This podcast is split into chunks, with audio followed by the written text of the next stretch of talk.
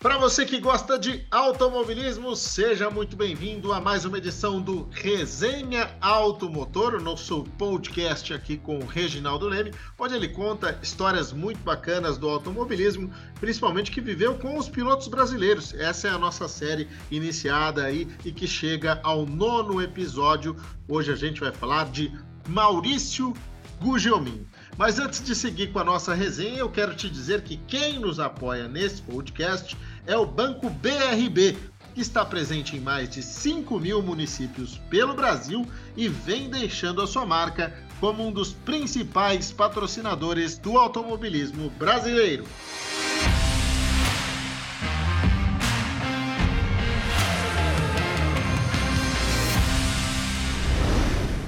Tudo bem, Regi? Tudo bem, Tiago.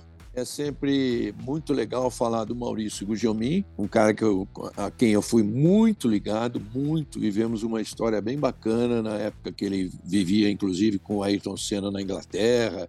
Eu também vivia lá, a gente às vezes jantava na casa deles, na, na, às vezes na minha casa. E é muito, muito bom lembrar do Maurício, uma pessoa que, conforme a gente provavelmente vai falar mais tarde, uma pessoa que depois que encerrou a carreira, assim, ele desapareceu. Quantas vezes eu o convidei para ver corridas de Stock Car, lá em Curitiba, onde ele mora, onde ele sempre morou e tudo. Ele fala: não, não dá, não posso, né? sumiu. É verdade, e para antecipar um pouquinho aqui para vocês, é, os motivos, as razões disso ter acontecido. Primeiro, que o Maurício é um grande empresário, né? A família dele é, ainda mantém uma grande empresa lá em Curitiba. E o Maurício está morando hoje em Fort Lauderdale, na Flórida. Ele passou a se dedicar muito mais à família depois que ele teve a perda de um filho. Em 2001 foi o último ano dele na Indy e a partir daí ele realmente sumiu dos holofotes tem recusado entrevistas, enfim, tem se dedicado muito mais às pessoas que o cercam. Mas, de qualquer forma, foi um cara que construiu uma carreira muito importante para o automobilismo brasileiro. A gente vai relembrar um pouco dela aqui. E, Regi, eu acho que dá para a gente dizer que estava desenhado que o Maurício teria um, uma boa trajetória no exterior, né? Eu tenho certeza que sim, Tiago. O Maurício foi um dos melhores pilotos que a gente viu correr nas categorias de base. E isso, isso aconteceu desde o kart, onde ele foi campeão brasileiro em 1980. Né? É, ele foi para a Europa em 82, inspirado pelo que estava fazendo o grande amigo dele, Ayrton Senna. Os dois eram muito amigos, tanto que eles quando o Maurício foi para lá, eles dividiram uma casa ali na Inglaterra, né, no, no, interior da Inglaterra, na verdade, e o Ayrton conseguiu para ele um lugar na Van Diemen. Van Diemen era uma equipe, uma das melhores equipes da época de, de, de dessas categorias de acesso, e assim o Gujomin estreou na Europa e conquistou logo de cara o título da Fórmula Ford inglesa. Aí ele foi para a Fórmula Ford europeia e também ganhou isso foi em 1984, o ano em que o Ayrton estava entrando na Fórmula 1. Mas, de qualquer forma, o título mais marcante eh, do Gugelmin, sem dúvida, foi na Fórmula 3 inglesa, que na época era o principal campeonato de base do mundo. Ele venceu a temporada de 85, com três vitórias, sendo duas delas nas etapas finais, em Zandvoort e Silverstone. E para selar esse ano especial, ele ganhou também aquele prestigiado eh, GP de Macau de Fórmula 3, uma corrida super importante, eh, que só foi ganha assim por pilotos muito eh, de importância histórica no automobilismo, tipo Michael Schumacher, Ayrton Senna, né, foram grandes pilotos que conseguiram vencer. E dois anos antes, aliás, o, o Ayrton tinha vencido aquela corrida. Por conta desses resultados, o nome do Gugelmin começou a ser especulado na Lotus para ser companheiro do Senna em 86. O Senna eh, deu uma força para que isso acontecesse. Os dois eram patrocinados então pela John Player Special, o, o Gugelmin na Fórmula na Fórmula 3000 e o Ayrton na Fórmula 1, mas a negociação não avançou e ele acabou cumprindo as duas temporadas seguintes na Fórmula 3000 que era o equivalente à Fórmula 2 hoje em dia, o último degrau antes da Fórmula 1. É, Regi, e ele acabou não conseguindo né, o título da Fórmula 3000. Esse campeonato ele não venceu, mas o que ele tinha feito já era suficiente para que as equipes olhassem para ele, né? E aí acabou batendo as portas da, da Fórmula 1 com algum sucesso. É verdade. É, ele tinha sido quarto colocado no campeonato de 87, né, incluindo uma vitória né, na Fórmula 3000, e ele acabou conseguindo um lugar na equipe March de Fórmula 1, que tinha acabado de voltar para a Fórmula 1. Ela ficou cinco anos parada, tinha acabado de voltar para a Fórmula 1, a March, que no passado tinha sido muito importante, né? É, mas era uma equipe hoje assim, é, era, uma, era então uma equipe é, já secundária, que estava voltando à Fórmula 1 e depois nunca mais conseguiu ser grande coisa mesmo. E o Gugelmin sofreu bastante no começo de 88, com problemas de confiabilidade e até de organização da equipe. Imagine que teve corrida, por exemplo, que é, ele, o, o Gugelmin não conseguia acelerar e frear simplesmente porque havia um fio solto dentro do cockpit, isso por erro primário assim na montagem do carro. Mas o carro em si não era tão ruim. Ele tinha sido projetado pelo Adrian Newey, hoje esse mago né, da Red Bull, e ele apresentava um potencial grande, um pacote técnico que melhorou com uma nova suspensão, e o Gugelmin marcou seus primeiros três pontos na Fórmula 1, com um excelente quarto lugar em uma corrida com muita chuva em Silverstone. Né? E ainda em 88, o Maurício conseguiu chegar em quinto na Hungria, Vale lembrar que naquela época apenas os seis primeiros marcavam pontos. E para 89 as expectativas da Martin passaram a ser bem maiores. A primeira corrida seria aqui no Brasil, em Jacarepaguá, e como era comum nessa época, a equipe ainda usaria o carro eh, do ano anterior, né, de 88, com algumas evoluções. Só mais tarde as equipes, só quando chegava a temporada europeia, as equipes lançavam seus novos carros. Mesmo assim, o desempenho foi fantástico. Numa corrida que teve vários abandonos, e inclusive um grande desgaste de pneus no calor do Rio de Janeiro, o Maurício estabeleceu um ótimo ritmo, assumiu a terceira posição. Faltava um pouco mais de 10 voltas, ele parecia até com chance de atacar o Alan Prost pelo segundo lugar. O Prost tinha problemas de embreagem, mas a temperatura do motor Judd, o Judd que o Maurício usava, é, era bem fraquinho e começou a subir muito essa temperatura e ele teve que se segurar ali para garantir o pódio. Mas excelente é, resultado, ainda mais especial por ser no Brasil, né? É verdade. A última corrida disputada em Jacarepaguá, no Rio de Janeiro. Essa prova foi vencida pelo Nigel Mansell na estreia daquele câmbio borboleta, Regi, que até Lembro. hoje, né, o câmbio semiautomático até hoje é utilizado, claro, com muita evolução na Fórmula 1, inclusive carros de rua, carros esportivos principalmente adotam esse câmbio. E o Gujalmin, numa prova muito desafiadora, conseguiu esse pódio, esse terceiro lugar, acabou sendo o único pódio da carreira dele, mas num lugar absolutamente especial. Regi, agora eu quero te pedir uma dica. Eu sei que você já tem a sua conta BRB e quero te perguntar como é que a gente pode fazer para também se tornar cliente BRB. Olha, Tiago, eu tenho, e amigos, eu tenho essa conta e, nossa, eu sou muito feliz com ela.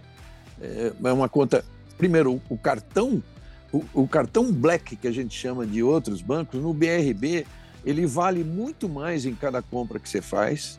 É, a conta, se você tiver um investimento, por pequeno que seja, é incrível o rendimento, né? muito bom mesmo, e o atendimento que a gente tem.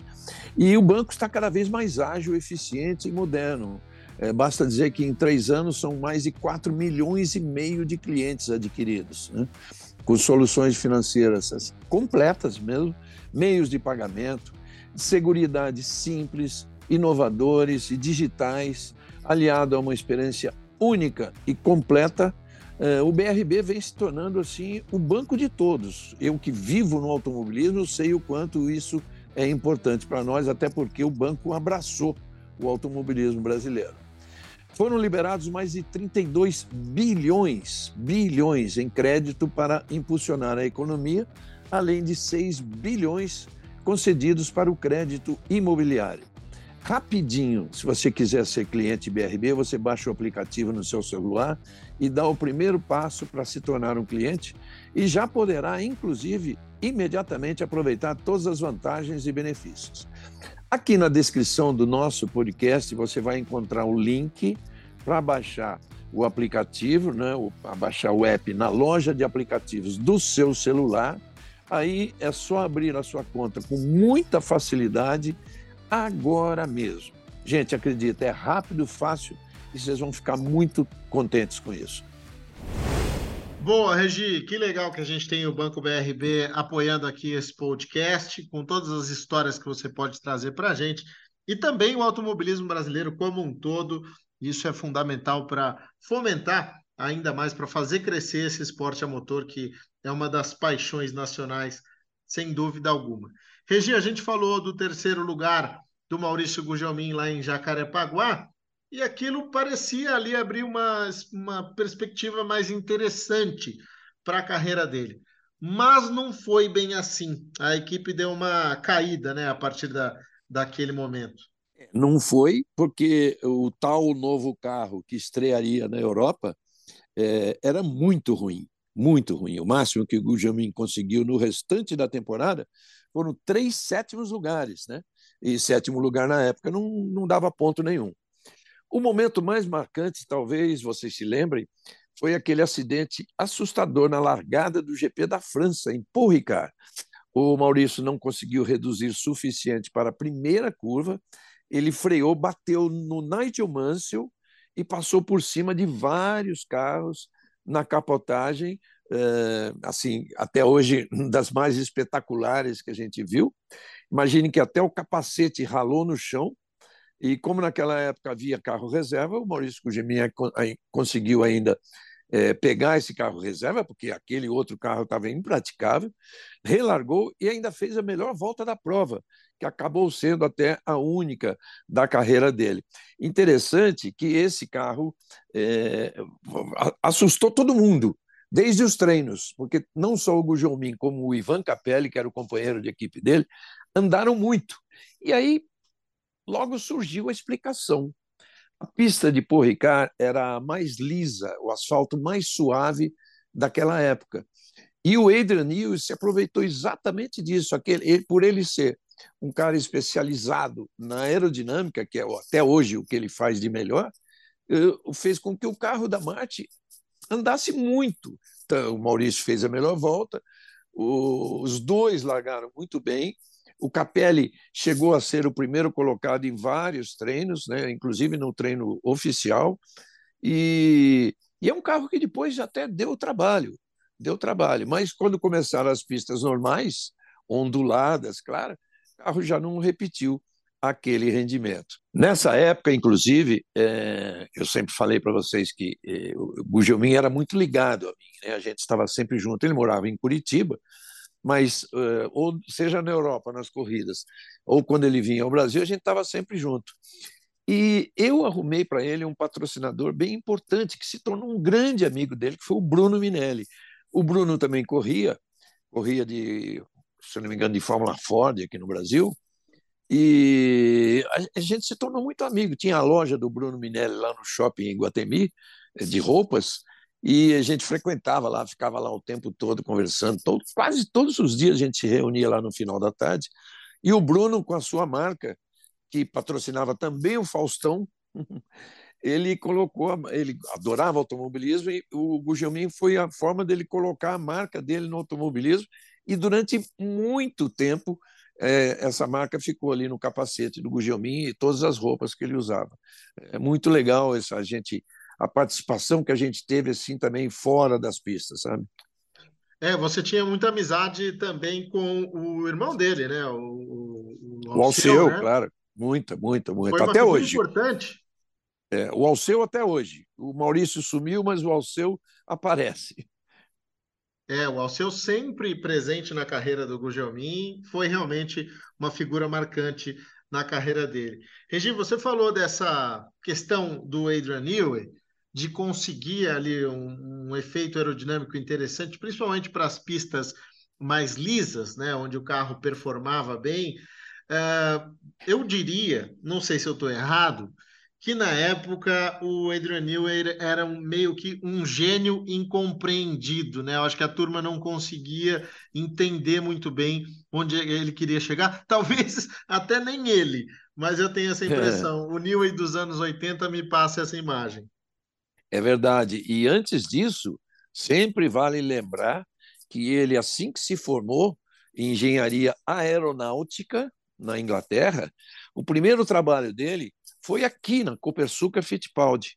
Ele veio assim como um, um cara que ia primeiro trabalho dele. Então ele tentou fazer do carro Copersuca lá um, uma, uma coisa que tivesse um rendimento aerodinâmico dentro das dentro das normas do conceito dele e o carro chegou inclusive a andar razoavelmente bem e aí no desenvolvimento não deu muito, muito certo. E voltando então àquela temporada, né? é, depois daquele ótimo resultado do, do, do Gugelmin em Porricá, em 90 também não foi nada boa, porque a Marte foi comprada pela Leighton House, uma empresa do ramo imobiliário japonesa, mas os problemas continuaram. Por causa disso, o Adrian Newey, que tinha seus conceitos de aerodinâmica muito agressivos, né, muito como você falou, e não era sempre que eles funcionavam.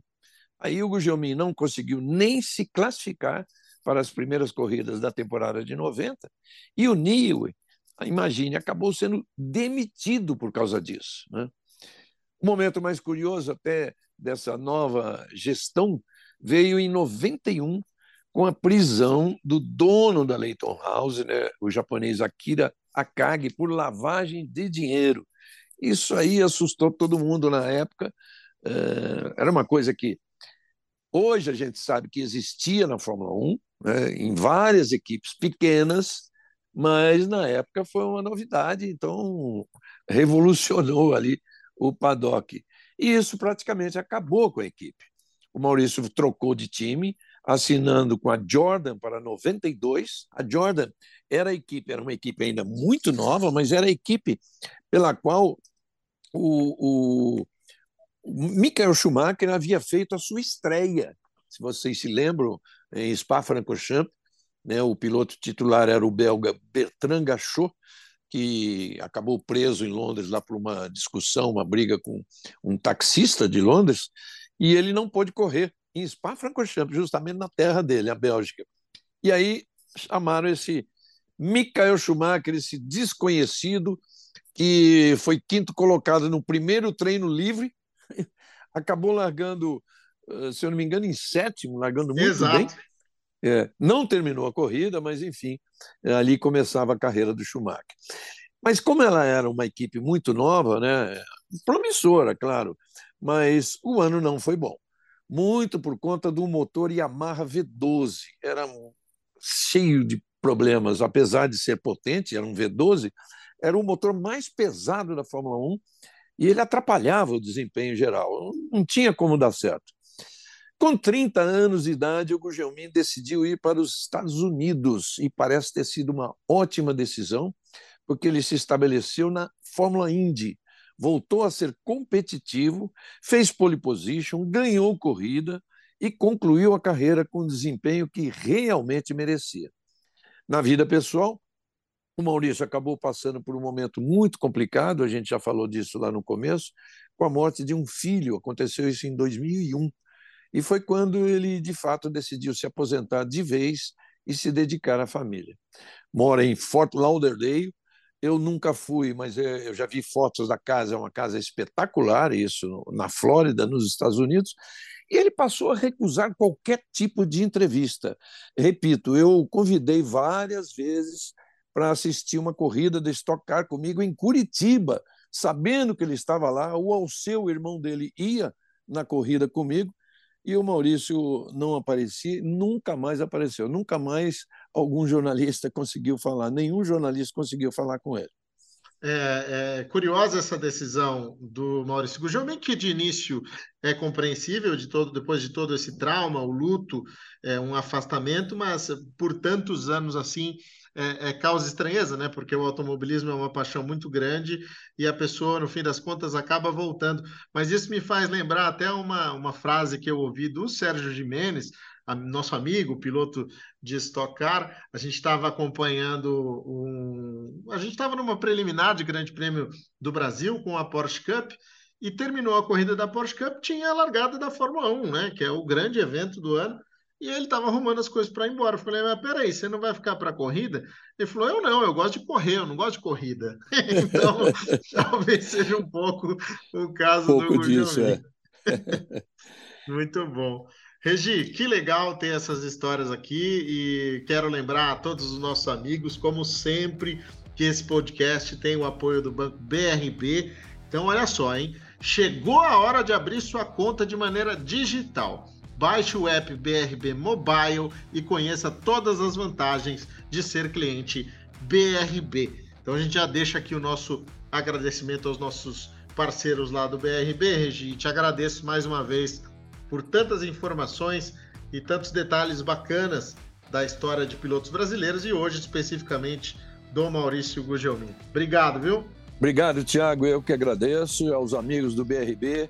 É, fiquem com a gente, que sempre tem história muito boa aqui para contar, tá legal? É isso, meus amigos. Então agradeço também a audiência de vocês e a gente se fala na próxima. Um abraço, tchau. Abraço, tchau.